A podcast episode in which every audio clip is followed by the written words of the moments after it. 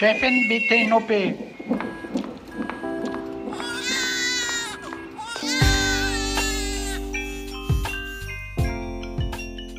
Hallo und herzlich willkommen zum Güncast, der völlig unzensierten Sprechstunde mit Dr. Mandy Mangler. Hallo Mandy. Hallo. Wir treffen uns heute wieder mal hier im Bereitschaftszimmer des Auguste-Victoria-Klinikums in Berlin-Schöneberg. Und mit mir dabei, ich bin übrigens Esther Kugelbohm vom Tagesspiegel, sitzt endlich mal wieder Anna Kemper vom Zeitmagazin. Hallo Anna. Esther war nicht Esther, da. Du warst nicht da. Ja, stimmt. Ja, mir kommt so vor, als wäre ich immer bei uns und bei euch. Also jetzt sind wir jedenfalls alle wieder hier und es ist ein schöner vorweihnachtlicher äh, früher Morgen. Und äh, wir haben uns hier zusammengefunden, um heute ein ganz spezielles Thema zu besprechen. Wir begleiten ja hier unsere imaginäre Frau schon einige Jahre lang durch ihr Leben und haben auch jetzt mit ihr, da sie schwanger ist, einen Geburtsvorbereitungskurs absolviert. Und jetzt fragt sie sich, kann ich eigentlich in diesem Zustand noch Sex haben? Weil Lust hat sie ja schon und das nicht wenig.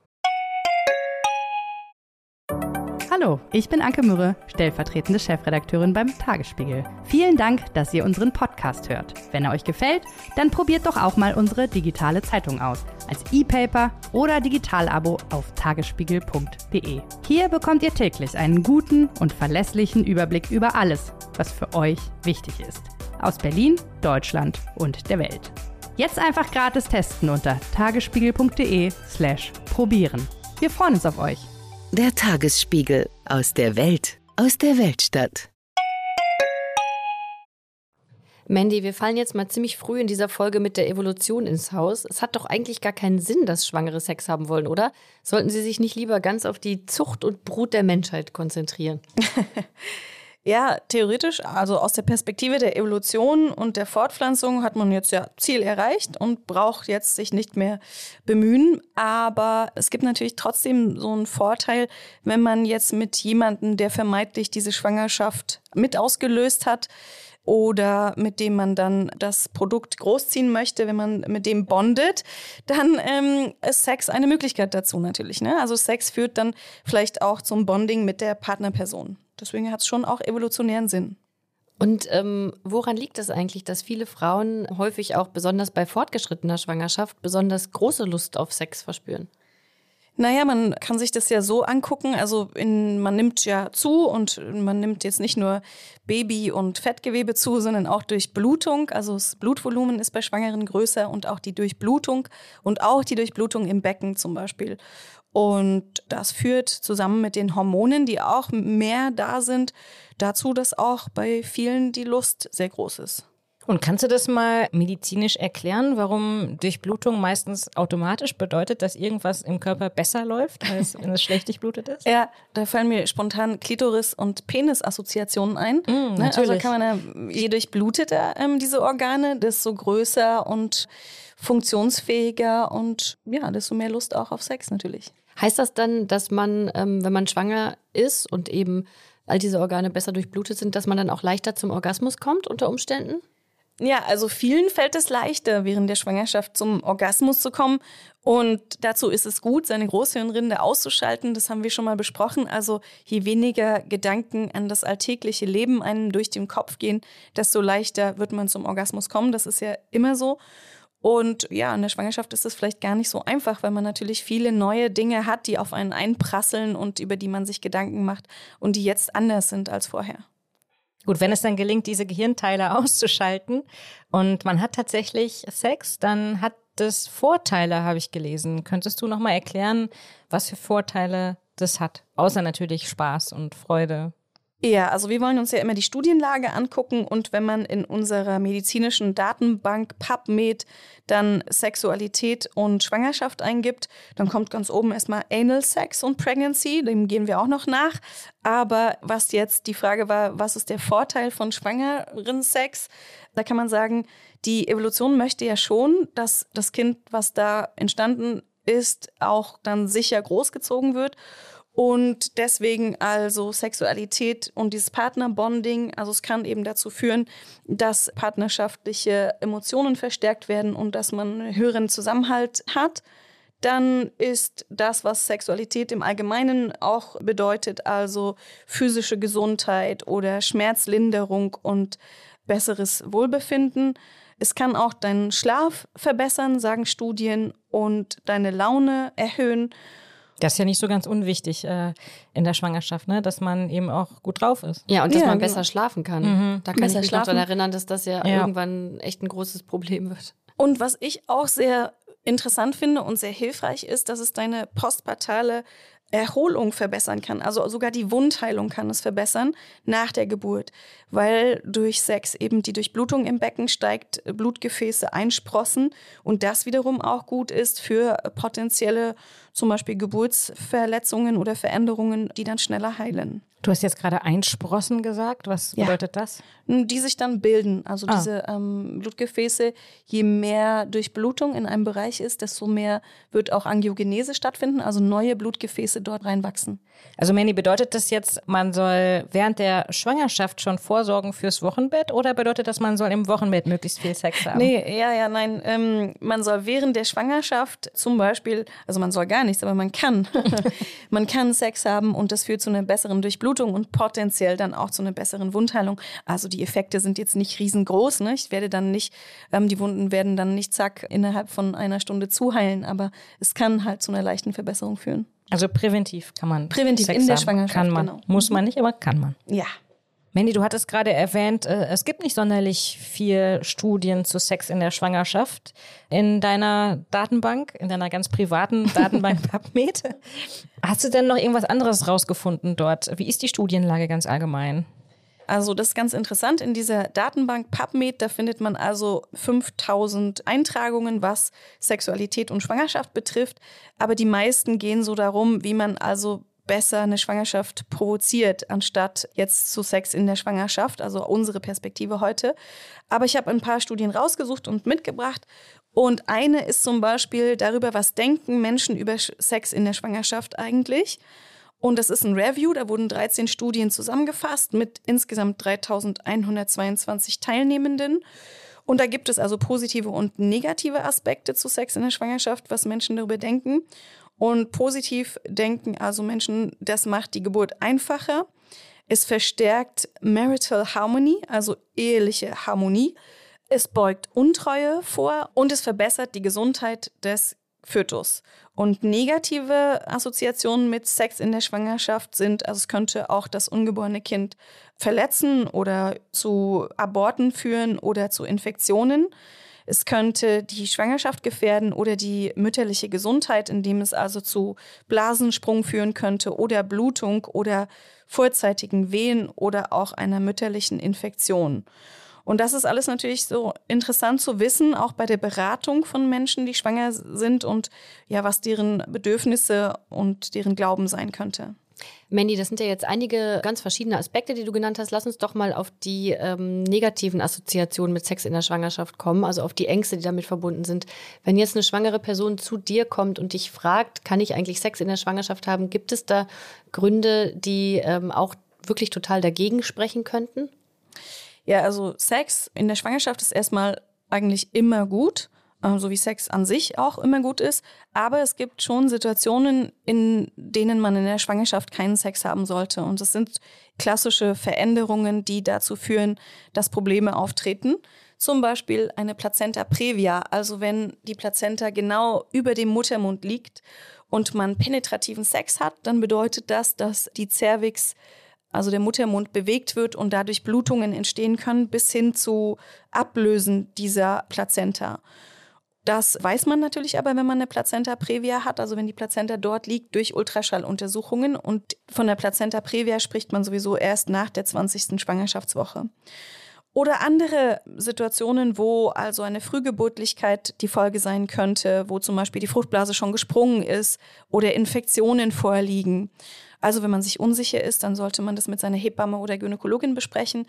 Aber in den meisten Fällen, wo alles physiologisch ist, ist Sex absolut empfehlenswert in der Schwangerschaft. Wir haben ja bei äh, Instagram wieder mal eine kleine Umfrage gemacht und euch, liebe HörerInnen, gefragt, wie ihr denn ganz persönlich Sex in der Schwangerschaft erlebt habt. Und vielen Dank, ihr habt teilweise richtig ausgepackt. Zum Beispiel ähm, habt ihr uns das hier geschrieben. Ich lese jetzt einfach mal vor und dann können wir vielleicht direkt drüber sprechen. Eine Hörerin schrieb uns, ich fühlte mich sehr weiblich und sexy bis ganz zum Schluss. Woran liegt das? Mandy. Kann das überhaupt sein, dass man, wenn man so elefantös durch die Gegend läuft, ist das, die, ist das das ganze Östrogen, was durch einen zirkuliert? Ja, aber es hat ja auch was sehr Schönes. So, man ist sehr gut durchblutet und man nimmt an Stellen zu, an denen man vielleicht sonst nicht so zunimmt. Und ja, man muss sich keine Gedanken mehr machen, ob man jetzt schwanger wird, weil es ja schon passiert. Das äh, löst ja auch vielleicht die eine oder andere Angst auf. Und viele fühlen sich sehr schön und haben den schwangeren Glow und die Haare sind schön und die Durchblutung ist gut im Gesicht und man fühlt sich sexy. Mandy, man sagt ja oft, dass es einem gerade im zweiten Schwangerschaftsdrittel besonders äh, gut geht. Ich weiß nicht, ob das auch durch Hormone kommt. Also kann das auch nochmal dazu beitragen, dass man sich einfach insgesamt irgendwie besser fühlt? Ja, wir hatten uns ja schon das erste Trimenon betrachtet, dass man da eher so sehr auch vielleicht gebeutelt ist von Übelkeit und, oder sein kann. Und das zweite, das Wohlfühl-Trimenon nennt man es ja auch, da ist man noch nicht so ganz so voluminös. Noch nicht so unbeweglich. und muss nicht sich vielleicht äh, hier so umwuchten, wenn man sich nachts umdrehen muss, so wie ich das muss mich immer umwuchten nachts. Aber in dem zweiten Triminon, da war das alles noch nicht so ausgeprägt. Und das ist auf jeden Fall eine Phase, wo man sich sexy fühlt und wo auch vielleicht die Geburt noch nicht so nah ist. Und das ist ja schön, weil man dann vielleicht auch ein bisschen den Kopf frei hat für sich und kann nochmal innehalten, wo stehe ich, wie geht es mir? Und ja, will ich Sex?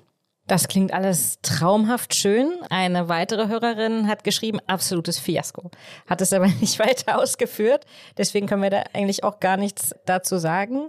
Dann hatte eine Hörerin geschrieben, komisches Gefühl und Ablenkung, weil Kindsbewegungen gespürt. Ja. Das ist natürlich wirklich Also es, weird. äh, man ist dann beim Sex plötzlich wie zu dritt, oder was? Hm, So. genau, aber Ja. Man spürt diese Kindsbewegung. Wie seid ihr damit umgegangen? Also ich kann das auf jeden Fall total nachvollziehen, dass einen das in dem Moment irgendwie ablenkt. Das ist ja seltsam, wenn irgendwie noch ein drittes lebendiges Wesen auf eine Art dabei ist. Zumindest ist das der Film, der im Kopf abgeht. Das Ja, genau. Es geht, würde, mir, würde mir ganz genauso gehen. Und äh, es ist ja auch tatsächlich so, dass diese Kindsbewegungen teilweise schon sehr grafisch sind. Ne? Also wenn man jetzt sich seinen Bauch anguckt im achten oder neunten Monat, sieht man ja manchmal ganze Körperteile, wie sie so, so raus sich wölben aus dem Bauch. Und die Vorstellung, muss ich ehrlich sagen, behagt mir auch nicht sonderlich. Aber zur Beruhigung, also das Kind, das kriegt nur das Positive mit, also die Endorphine in der Mutter und die Glücksgefühle und die guten Gefühle.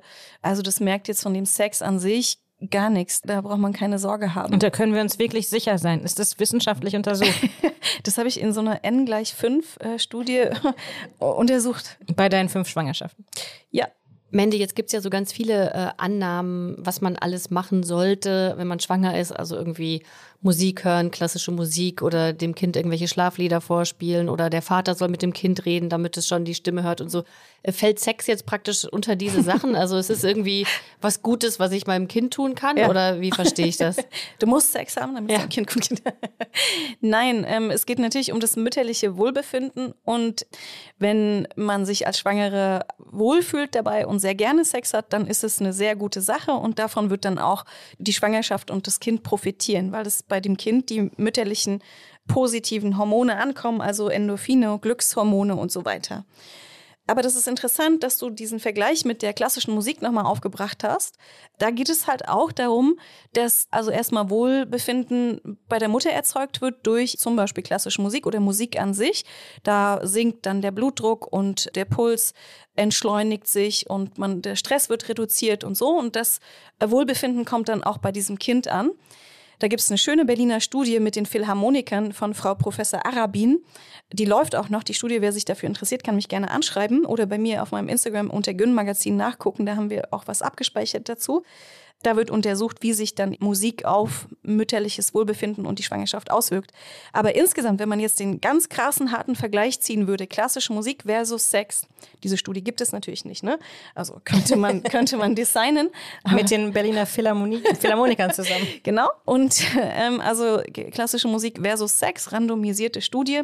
Dann würde dabei herauskommen, dass Sex einen stärkeren Benefit auf das Wohlbefinden hat weil Sex eine ganze Explosion an guten Hormonen, Oxytocin, Endorphin und so weiter ist. Heißt aber nicht, dass man Sex haben muss. Also wenn man sich dazu zwingt, dann natürlich nicht, sondern wenn man das selber sehr gerne möchte und sehr gerne tut. Genau, und das äh, gilt ja auch für die klassische Musik. Wenn ich klassische Musik schon immer gehasst habe, sollte ich ja nicht in der Schwangerschaft damit anfangen. Nein, ja. wenn die, wenn die Außer ich bekomme bei klassischer Musik einen Orgasmus, dann ist es natürlich den gleichen Effekt ja, wie das Sex, schön, oder? Ja. Ich Das- sehe das immer neue super, ja. Geschäftsfelder für die Berliner PhilharmonikerInnen. Nein, das ist, ähm, das wäre eine super Sache. Aber wenn ich ähm, klassische Musik nicht leiden kann und schlechte Laune dadurch bekomme, dann glaube ich, nützt es keiner Person was. Da hast du recht. Also Sonst am eigentlich, besten äh, Sex bei klassischer Musik.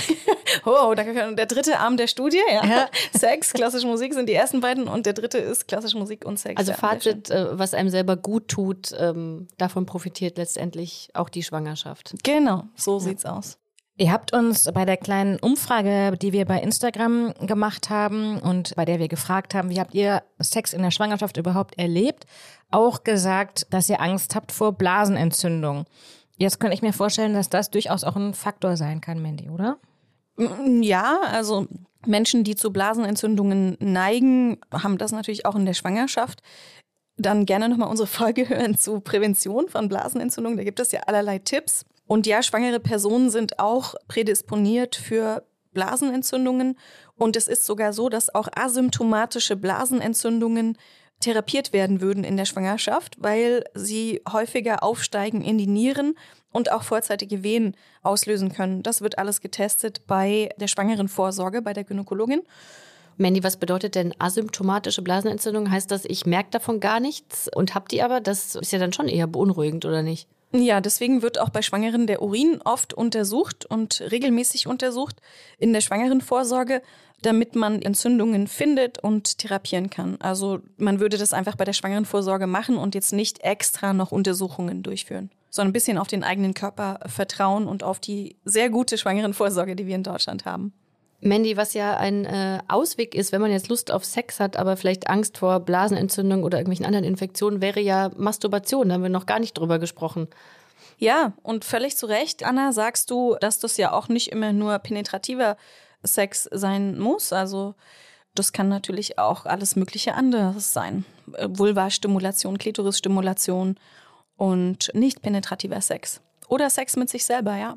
Unsere Hörerinnen haben uns in dieser Umfrage berichtet, dass Masturbation für sie noch stärker in den Vordergrund gerückt ist, weil sie dann selbstbestimmt zu jeder Tages- und Nachtzeit, wann sie eben ihre sexuellen Bedürfnisse hatten, ähm, erfüllen konnten. Schaltet ja auch was anderes aus im Kopf, was äh, uns äh, HörerInnen auf unsere Instagram-Umfrage geantwortet haben, nämlich da gab es durchaus ähm, welche, die uns geschrieben haben, dass sie Bedenken hatten, dass der Partner einen nicht so attraktiv findet. Du meinst, das ist ein Gedanke weniger bei Masturbation, dass man. Ja, ja, ähm, dass man praktisch dann nicht auch noch das noch so alles Ja. mit bedenkt oder so. Wenn das Bedenken ist, die man hat, dann hat man halt einfach Sex mit sich selber. Ja, auch dazu habe ich eine Studie gefunden zur Sexualität der Beziehungspersonen, also im Speziellen auch der Väter in der Schwangerschaft. Dazu haben wir, ähm, hast du, Esther, glaube ich, auch die leitende Hebamme Claudia Reinbei gesprochen. Was hat sie nochmal dazu gesagt? Ja, ganz genau. Ich habe sie nämlich heute Morgen hier zufällig auf dem Gang getroffen und hab, äh, sie hat gleich gefragt, so, was besprecht ihr heute? Ich habe es ihr erzählt und dann sagt sie, ja, das ist total interessant, denn in den Vorbereitungskursen, die sie leitet, die sind ja auch für die Partnerperson und deswegen fragt sie immer, wenn ähm, die Rede darauf kommt, ja, und wie denkt ihr das? Wie habt ihr noch Lust auf Sex mit eurer Frau? Und sie berichtet, dass ungefähr die Hälfte äh, sagen, ja, ich finde das total attraktiv und super und ich freue mich drauf. Und die andere Hälfte sagt, ähm, nee, nicht so. Für mich, ich warte lieber noch eine Weile. Ah ja, das ist ja interessant. Das spiegelt so ungefähr auch die Daten in der Studie wieder, die ich hier gefunden habe. Da wurden also 105 Männer im letzten Trimenon der Schwangerschaft befragt.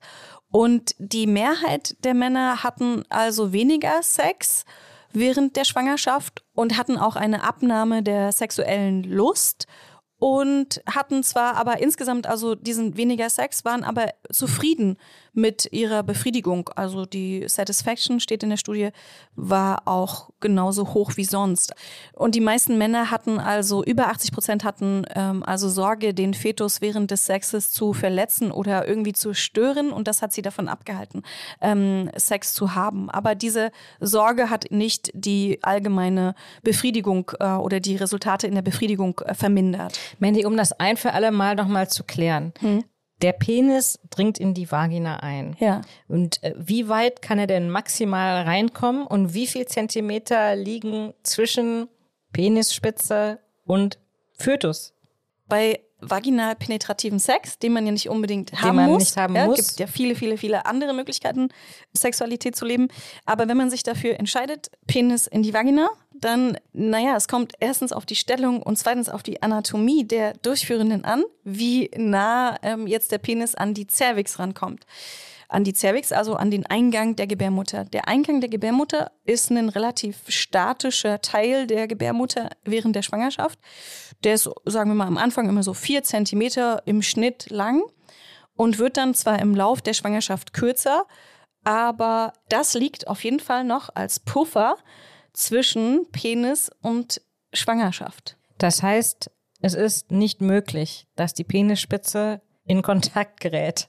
Das ist, also, das geht nicht, nein. Also theoretisch, wenn wir jetzt das nochmal weiter zu Ende denken, ganz am Ende der Schwangerschaft ist es manchmal so, besonders bei Menschen, die schon viele Kinder geboren haben, dass der Muttermund so leicht geöffnet ist, ja. Aber dann ist ja noch die Fruchtblase, in der ja das Baby schwimmt. Das ist ja wie eine Haut um die Schwangerschaft drumherum. Also der Penis kann nicht in Kontakt mit dem Kind kommen. Herzlich willkommen zu Tatort Berlin, dem True Crime Podcast des Tagesspiegels. Ich bin Sebastian Leber. Und ich heiße Katja Füchsel.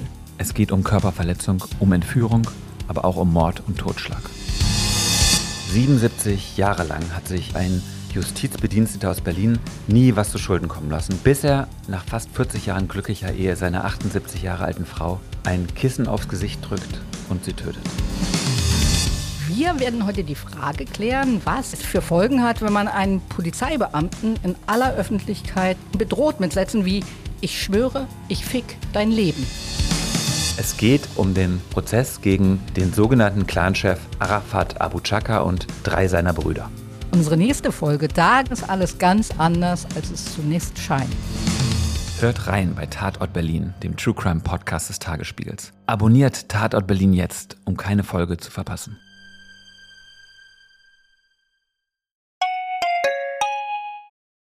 Das erinnert mich so ein bisschen an den filmischen Smash-Hit Der bewegte Mann. Daran werden sich die Älteren von uns noch erinnern, in dem äh, Till Schweiger damals in seiner Rolle sagte, als es um Sex mit einer Schwangeren ging, ich möchte nicht, dass mein zukünftiges Kind als erstes meinen Schwanz sieht. Hat der Fötus nicht sowieso die Augen geschlossen, Mandy? Zur Beruhigung nee, also, von allen? Also im letzten Drittel der Schwangerschaft macht das Kind auch die Augen auf und zu. Und das geht, ja. Aber wir müssen uns das so vorstellen. Also selbst wenn dieses Kind die Augen offen hat, also erstens ist ja die Cervix zu und selbst wenn die Cervix ein bisschen offen sein würde, dann ist es ganz dunkel in diesem Bauch. Also er bräuchte schon eine Taschenlampe, die er nicht hat. Und deswegen geht es nicht. Also man sieht nichts. Es sieht einfach nichts, dieses Kind. Es ist dunkel. Ist ja Okay, noch sehr gruseliger, beruhigend. ist ja noch gruseliger für das. Nein, da sieht man nichts. Durch das verschwommene Fruchtwasser, Nabelschnur, da schwimmt das alles rum, andere Teile und da gibt es kein Licht. Also ich bin sehr, sehr glücklich, dass wir jetzt verifiziert haben, dass es nicht sein kann. Nein, es kann nicht sein. Gut. Das Kind sieht nichts und spürt maximal das mütterliche Wohlbefinden. Apropos mütterliches Wohlbefinden. Mandy, wenn man jetzt eben schon diesen großen Schwangerschaftsbauch hat, also ist ja vielleicht nicht die einzige Sorge, dass man durch Penetration in irgendeiner Form dem Fötus schädigt, sondern ja vielleicht auch, dass es insgesamt irgendwie alles ein bisschen umständlicher ist und man vielleicht äh, bei den Positionen auch ein bisschen aufpassen muss, dass man jetzt nicht äh, irgendwie durch wilden Sex versehentlich auf dem Bauch fasst oder landet oder wie auch immer. Wie kann man denn damit am besten umgehen? Mit dieser irgendwie Angst, die es ja vielleicht auch ein bisschen alles so umständlicher macht, was ja unter Umständen auch so ein bisschen so ein Lustkiller sein kann. Naja, also wenn man jetzt Sex in der Schwangerschaft betrachtet, dann ist das vielleicht schon kink genug und man braucht jetzt nicht noch die speziellen ähm, Dinge, die man sonst vielleicht tut. Und wenn, dann, tja, sollte man vielleicht ein bisschen vorsichtiger sein und gucken, wie das mit dem Bauch ist und ja, dass man darauf nicht liegt zum Beispiel. Man kann sich ja auch abstützen mit allerlei Kissen und ähm, vielleicht Ja. kann man da schon mal sein Stillkissen, was man vielleicht hoffentlich frühzeitig angeschafft hat, mit einbeziehen. Ja, vielleicht Also im Grunde kann man einfach ein bisschen äh, gesunden Menschenverstand walten lassen und eben gucken, dass es allen Beteiligten gut geht und was ja auch immer äh, hilft, wenn vielleicht das Unförmige, der Bauch hier und da im Weg ist, dass äh, man das, was ja sowieso immer bei Sex hilft, dann auch mit Humor nimmt, wenn es irgendwie ein bisschen umständlicher vielleicht ist als sonst. Ja, genau. Ganz schön Das- viel verlangt in dieser Ja. Situation. Ja, Ja, vielleicht. Und Ach, ja, einfach ist- locker bleiben und locker fesseln, nicht so festziehen. genau. Das Bondage-Equipment nicht ganz so wie sonst. Mandy, jetzt reden wir hier die ganze Zeit über Sex in der Schwangerschaft, aber natürlich ist es auch total okay, wenn man überhaupt gar keine Lust auf Sex in der Schwangerschaft hat. Gibt es dazu eigentlich Studien, also über die Frequenz von Sex in der Schwangerschaft? Ja, und das ist auch ein guter Punkt. Also die Sexualität oder die Frequenz von Sex nimmt also ab im Verlauf der Schwangerschaft. Und da gibt es eine schöne Studie, die an 237 Schwangeren untersucht hat, wie sich das reduziert, die Frequenz im Lauf der Schwangerschaft. Da ist eine interessante Studie, die an 237 Frauen durchgeführt wurde und die zeigte also, dass zwischen der Konzeption und der zwölften Woche die Sexfrequenz um 18 Prozent pro Woche abnimmt und nach der elften Woche dann um drei Prozent pro Woche und zwischen der elften und 21. Woche dann immer noch um sechs Prozent pro Woche. Also die Sexfrequenz nimmt stark ab und stetig ab und das ist auch ganz normal. Und Menschen, die zum Beispiel auch keinen Sex haben während der Schwangerschaft und damit äh, völlig zufrieden sind, die gibt es auch sehr häufig. Und insgesamt kann man also sagen, zusammenfassen diese ganzen Studien, die Menschen haben weniger Sex in der Schwangerschaft, aber ihre Zufriedenheit ist nicht kleiner und die meisten Paare finden es völlig in Ordnung so. Na, das ist doch eine gute Nachricht. Total. Was bei dieser abnehmenden Sexfrequenz natürlich auch eine Rolle spielen könnte, das haben wir vorhin ähm, auch ganz vergessen zu erwähnen und in den Studien äh, stand das ja anscheinend auch nicht im Fokus, was ja seltsam ist, ist, dass es äh, ja nicht nur vielleicht darum geht, dass die Schwangere sich selbst nicht so attraktiv findet mit den ganzen Rundungen, die sie plötzlich hat oder ihr Partner sie vielleicht nicht attraktiv finden könnte, sondern dass ja vielleicht auch die Schwangere selbst ihren Partner oder ihre Partnerin nicht attraktiv findet in dieser ähm, Phase, in dieser Situation aus was weiß ich, was für Gründen. Vielleicht lässt der Partner sich gehen oder verhält sich nicht so, wie sich die Schwangere das vorstellt oder vielleicht ist der Fokus auch einfach ein anderer. Also es ist ja nicht immer nur so auf die Schwangere fixiert. Ja, das mit dem Gehen lassen, Anna, äh, genau. Es ist ja schon auch so, dass viele männliche Partner oder Väter, zukünftige Väter auch so ein bisschen scheinschwanger sind und dann nachher mit so einem Bäuchlein durch die Gegend laufen, oder? Ja, so ein kleines Bäuchlein, das beobachtet man häufig auch bei den dazugehörigen PartnerInnen. Und vielleicht ist das evolutionär ja auch ganz gut, weil dann hat man ein Fettpolster und nach der Geburt braucht man sich jetzt nicht mehr so um seine eigene Energieversorgung kümmern, sondern kann sich voll und ganz auf das Baby konzentrieren. Was uns jetzt natürlich äh, sehr, sehr interessiert und was euch auch interessierte, liebe Hörerinnen, war, ob man bessere Geburten hat, also einfachere Geburten hat, wenn man Sex hat während der Schwangerschaft. Bereitet das einen irgendwie darauf vor, dass es nicht ganz so schwer wird? Also pauschal kann man das jetzt nicht sagen und auch die Studienlage ist inkonsistent. Also da gibt es zum einen sehr wenig Studien und das, was sie sagen, ist auch nicht wirklich richtig verwertbar.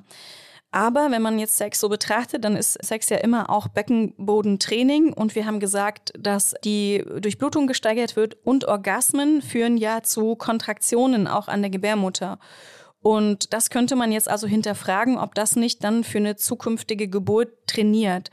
Und es, wie gesagt, wenig Studien dazu und es gibt Beweise dafür, dass die Beckenbodenmuskulatur dicker ist in Menschen, die mehr Sex haben in der Schwangerschaft und es könnte zu einer, ja, zu einem kleinen Vorteil unter der Geburt führen. Da wurde die sehr interessante Studie, die Passion Study, durchgeführt und aber noch nicht richtig verwertet. Ich habe eine wahrscheinlich ziemlich dumme Frage, Mandy, entschuldige schon mal jetzt schon, aber wie unterscheiden sich denn eigentlich Kontraktionen des Uterus, die man beim Orgasmus hat, von den Kontraktionen des Uterus, die man unter Wehen hat?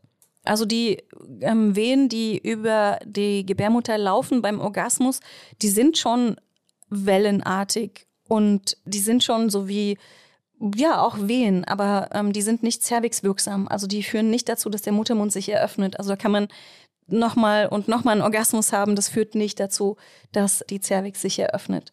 Aber wenn man zum Beispiel Frühgeburtlichkeit hat, also wenn man, wenn aus irgendwelchen Gründen zum Beispiel eine Cervixverkürzung vorliegt oder auch ein Blasensprung oder so, dann ist es dennoch so, dass man keine Orgasmen haben sollte.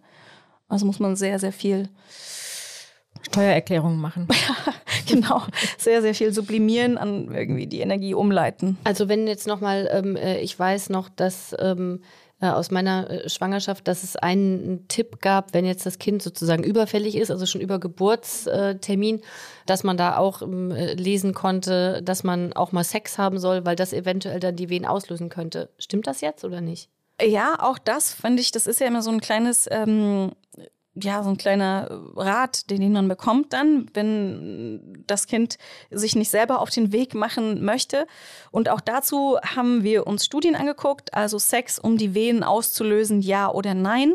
Und da gibt es zum Beispiel ein Review von drei großen Studien, die 1483 Frauen mit Einlingsschwangerschaft untersucht haben in Schädellage, also Kopf des Kindes nach unten und die wurden randomisiert. Also eine Gruppe sollte Sex haben und die andere Gruppe sollte keinen Sex haben. Und jetzt wurde geguckt, welche kriegt dann eher Wehenbeginn und führt Sex dazu, dass die Wehen schneller eintreten und die Geburt schneller eintritt. Und das hat nicht signifikant den Weheneintritt beschleunigt. Leider. Mhm, das ist ja wirklich ah, schade, ja. denn das wäre ja wahrscheinlich echt ein probates Mittel. Ja, wobei tendenziell hat es also den Geburtseintritt beschleunigt. Das heißt, wenn was tendenziell ist und nicht signifikant, dann heißt es immer, in Einzelfällen kann das doch wirken. Also man kann es auf jeden Fall auch probieren. Und wenn, man, wenn einem danach ist, dann hilft es vielleicht. Sag mal, Mandy, und nochmal, um darauf zurückzukommen, was du ein bisschen vorher gesagt hast, dass äh, Sex den Beckenboden trainiert und das vielleicht helfen kann. Sag doch nochmal, in welcher Hinsicht hilft denn ein trainierter Beckenboden bei der Geburt? Der Beckenboden, das ist ja auch der Teil, durch den das äh, Kind durchtritt. Der Beckenboden ist ja wie eine Hängematte nach unten und hält also die Bauchorgane nach unten fest und die Blase und die Gebärmutter, aber auch den Darm und so weiter. Und durch diesen Beckenboden, durch diese Hängematte muss ja das Kind durch. Und da ist es so, dass äh, wenn der jetzt sehr, sehr stark und kräftig ist, dann hat man eine Zeit lang angenommen, dass das ein Hindernis ist, aber das stimmt nicht ganz, sondern ein guter trainierter Beckenboden kann eben auch bei dieser Austrittsphase der Geburt helfen, indem das Kind dann nochmal einen kleinen Schub bekommt. Und es ist natürlich ein Vorteil dann nach der Geburt. Ja. Für die Rückbildung. Genau, für die mhm. Rückbildung. Aber um den jetzt zu trainieren, heißt das ja nicht, dass man während der Schwangerschaft jeden Tag Sex haben muss, sondern man kann den ja auch so trainieren. Ja, wir haben uns ja, wir sind ja große Beckenbodenfreundinnen und da haben wir auch eine Folge dazu gemacht. Und das Beckenbodentraining ist zu jedem Zeitpunkt des Lebens, egal wie alt man ist und egal wo man steht im Leben, eine sehr gute Entscheidung. Genau, wer nochmal ähm, wissen möchte, wie man den Beckenboden trainieren kann, kann die Folge gerne nochmal nachhören. Mandy, jetzt, da sich diese Folge äh, langsam aber sicher ihrem Ende neigt, traue ich mich doch mal nachzufragen, ob du denn Erfahrungen gemacht hast in deiner Praxis mit dem Thema Sex in der Schwangerschaft, von denen du uns gerne erzählen möchtest. Gibt es da ähm, Anekdoten? Ja, also Tja, was fällt mir dazu ein? Also eine Geschichte, die nicht in meinem Kreissaal passiert ist, aber in einem Berliner Kreissaal ist, dass also die Geburt nicht so richtig in Gang kam und das Paar war schon in einem Gebärraum und die Hebamme sagte dann, naja, das dauert alles noch und verließ also den Raum und kam also zurück zu dem Paar, was sich sozusagen in Aktion befand und ist dann rückwärts wieder rausgegangen. Aber die haben also den Rat sehr ernst genommen, dass äh, Sex unter Umständen die Geburt beschleunigen kann, ja, ja den, den An Anfang der Geburt. Vielleicht waren sie Studienteilnehmerinnen, genau. Das passiert nicht so oft, ja. Also das ist eine der wenigen Geschichten zu diesem Thema, die ich gehört habe. Das ist nicht häufig. Tja, insgesamt fand ich es interessant, wie wenig Studien es doch zu diesem Thema gibt, Sex in der Schwangerschaft. Und ich würde gern viel mehr wissen, also viel mehr Evidenz haben. Zum Beispiel, was macht Sperma in der Schwangerschaft? Oder wie genau wirken jetzt weibliche Orgasmen? Wie laufen sie über den Uterus? Was ist mit Frau-Frau-Paaren und deren Beziehungen? Und äh, braucht es Sex jetzt wirklich für die Bindung? Und sind Paare mit mehr Sex dann auch länger zusammen? Also es ist auf diesem interessanten Feld noch viel offen. Ja, Mandy, was genauso äh, offen ist, ist die äh, Frage, auf die wir immer hinfiebern, die ganze Aufnahme hindurch. Was hast du uns heute mitgebracht? Ihr seid nur wegen dem Mitbringsel hier. auf jeden Fall. Gerade ja. vor Weihnachten sind wir total heiß drauf. Und zwar, ähm, ja, heute ist es sehr groß. Heute ist sehr groß. Also eine Person muss jetzt, wer möchte, also es gibt zwei Hälften von dem Mitbringsel, wer möchte. Gib mir doch mal, ich sitze hier direkt, du, Ja, äh, genau. Packen Sie mal einmal auspacken. Also es ist in einen Kittel verpackt. Ja, da gibt es zwei oh, Teile davon und einen Teil kannst du ja erst darüber reichen. Der Traum meiner Kindheit wird wahr. Ich bekomme kurz vor Weihnachten eine Barbie geschenkt. Nein. Das ist äh, Was ist in meiner ganzen Kindheit nicht vorgekommen. Die musst du jetzt äh, Esther geben. ähm, Bitte schön. eine Barbie. Ist gar keine Mandy. Barbie. ja, es ist ist keine das? Barbie, es ist eine Fake-Barbie. Eine Skipper? Also ich habe ein ganzes äh, Set mit einer schwangeren Barbie-artigen Puppe, einem blonden, blauäugigen äh, Ken und einem fröhlichen, ich würde sagen, Zweijährigen in einem Buggy. Ich Genau. habe eine äh, blonde, äh, Barbie-artige Figur in einem lilafarbenen Kleid mit sehr, sehr langen Haaren. Und ich möchte sagen, dass äh, mein Set Happy Family heißt. Genau, und weil das sehr heteronormativ ist, Happy Family, also Mann, Frau, Kind und Schwangere, haben wir noch die nächste Paar Personen dazu bekommen und wir wollten einmal, es gab von den HörerInnen die Frage, wie ist es mit den Stellungen? Und ja, ich weiß auch nicht, vielleicht können wir es mal probieren. Ah, okay. Du müsstest jetzt die Schwangere Ich auspacken, mal auspacken. damit wir gucken, wie, wie das jetzt geht. Das ist total evidenzbasiert heute hier, ne? Irgendwie äh, auf den Bildern bei diesem Set ist auch das Baby mit drauf, aber man sieht es noch nicht. Ich bin gespannt, kann man das da jetzt live aus dem Bauch raus? Vielleicht können wir Darf es ich hier- das vielleicht reißen es oder willst du das gebären. noch zu Weihnachten verschenken, Mandy? nee, du kannst es aufmachen. Ich muss diese, äh, äh, muss diese, Okay, ich brauche du eine Schere, um die machen. Schwangere Von rauszuholen. hinten, von hinten kannst du die so auf. Von hinten ist schon mal ein gutes Stichwort auf jeden Fall. Wir machen jetzt hier Stellungsübungen. Äh, Übungen. So, ich habe jetzt diese Figur aus ihrem Karton befreit und äh, wenn ich ihr mal so dieses äh, Kleid hochmache, wenn den schwangeren Bauch sieht, den kann man, ich mache den jetzt einfach aufmachen und dann das Baby ist das Baby raus. ich wusste nicht, dass das so geht. der After Anna, du hast Baby einen. Kaiserschnitt gemacht. Mensch, ich habe irgendwie das dumpfe Gefühl, gynäkologisch ist das nicht ganz korrekt, was, wie das hier dargestellt ist. Kann das sein? dass man den Bauch so aufmachen kann Ja. nach vorne. Das wäre auf jeden Fall mal eine äh, wirklich gute Maßnahme der Evolution, wenn man das einmal so nach vorne aufklappen könnte. Also wenn ihr Fotos Selber. davon haben wollt, äh, wir posten nachher welche. Gut, Oh, ich bin äh, jetzt die ähm, Partner, die weibliche Partnerperson ja, der Schwangeren. Ich bin die Schwangere. Wie möchtest du es denn gerne heute? Na, leg dich doch mal hin. Hinlegen, auf dem Rücken? Vielleicht.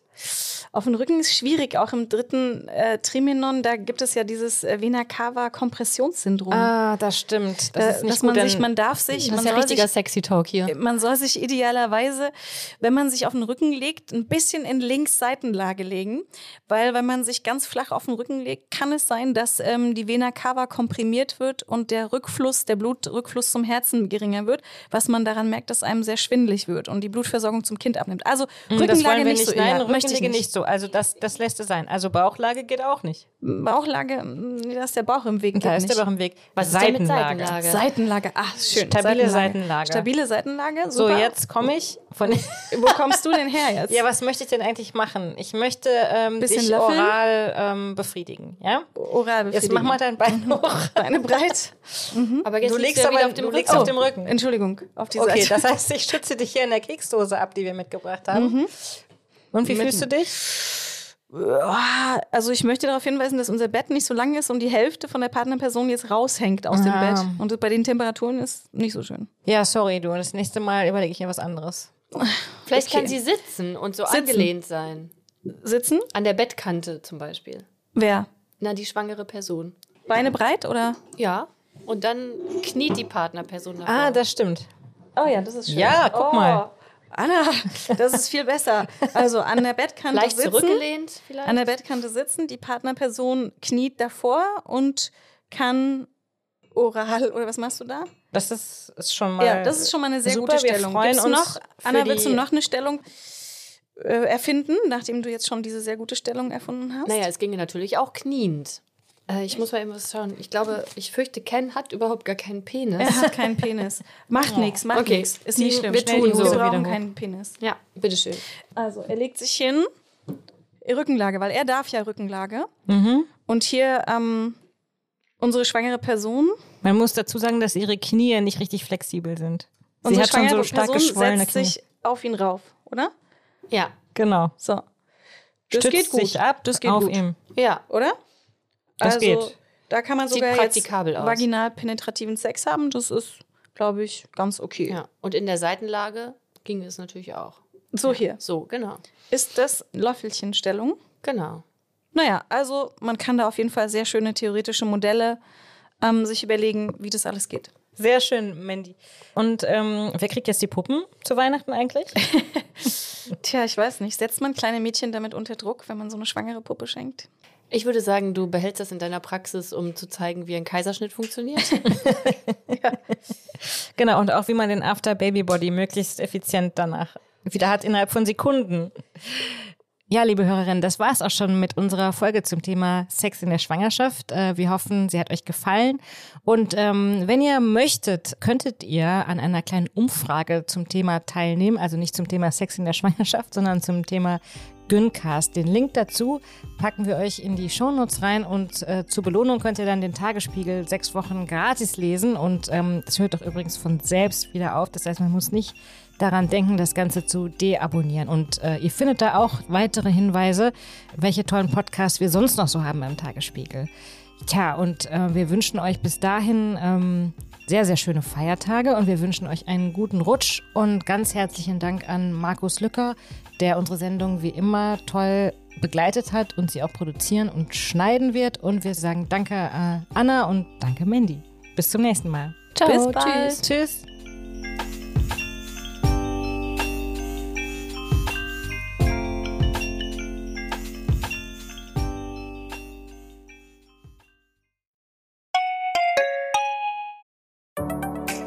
Hallo, ich bin Lorenz Marold, Chefredakteur beim Tagesspiegel. Wenn Ihnen unser Podcast gefällt, testen Sie doch gerne auch mal unser E-Paper oder unser Digital-Abo mit allen Inhalten von tagesspiegel.de. Wir sind rund um die Uhr für Sie da, damit Sie wissen, was wirklich wichtig ist. In Berlin, in Deutschland und international. Sie können unser Angebot jetzt gratis testen unter tagesspiegel.de/slash probieren. Der Tagesspiegel aus der Welt, aus der Weltstadt.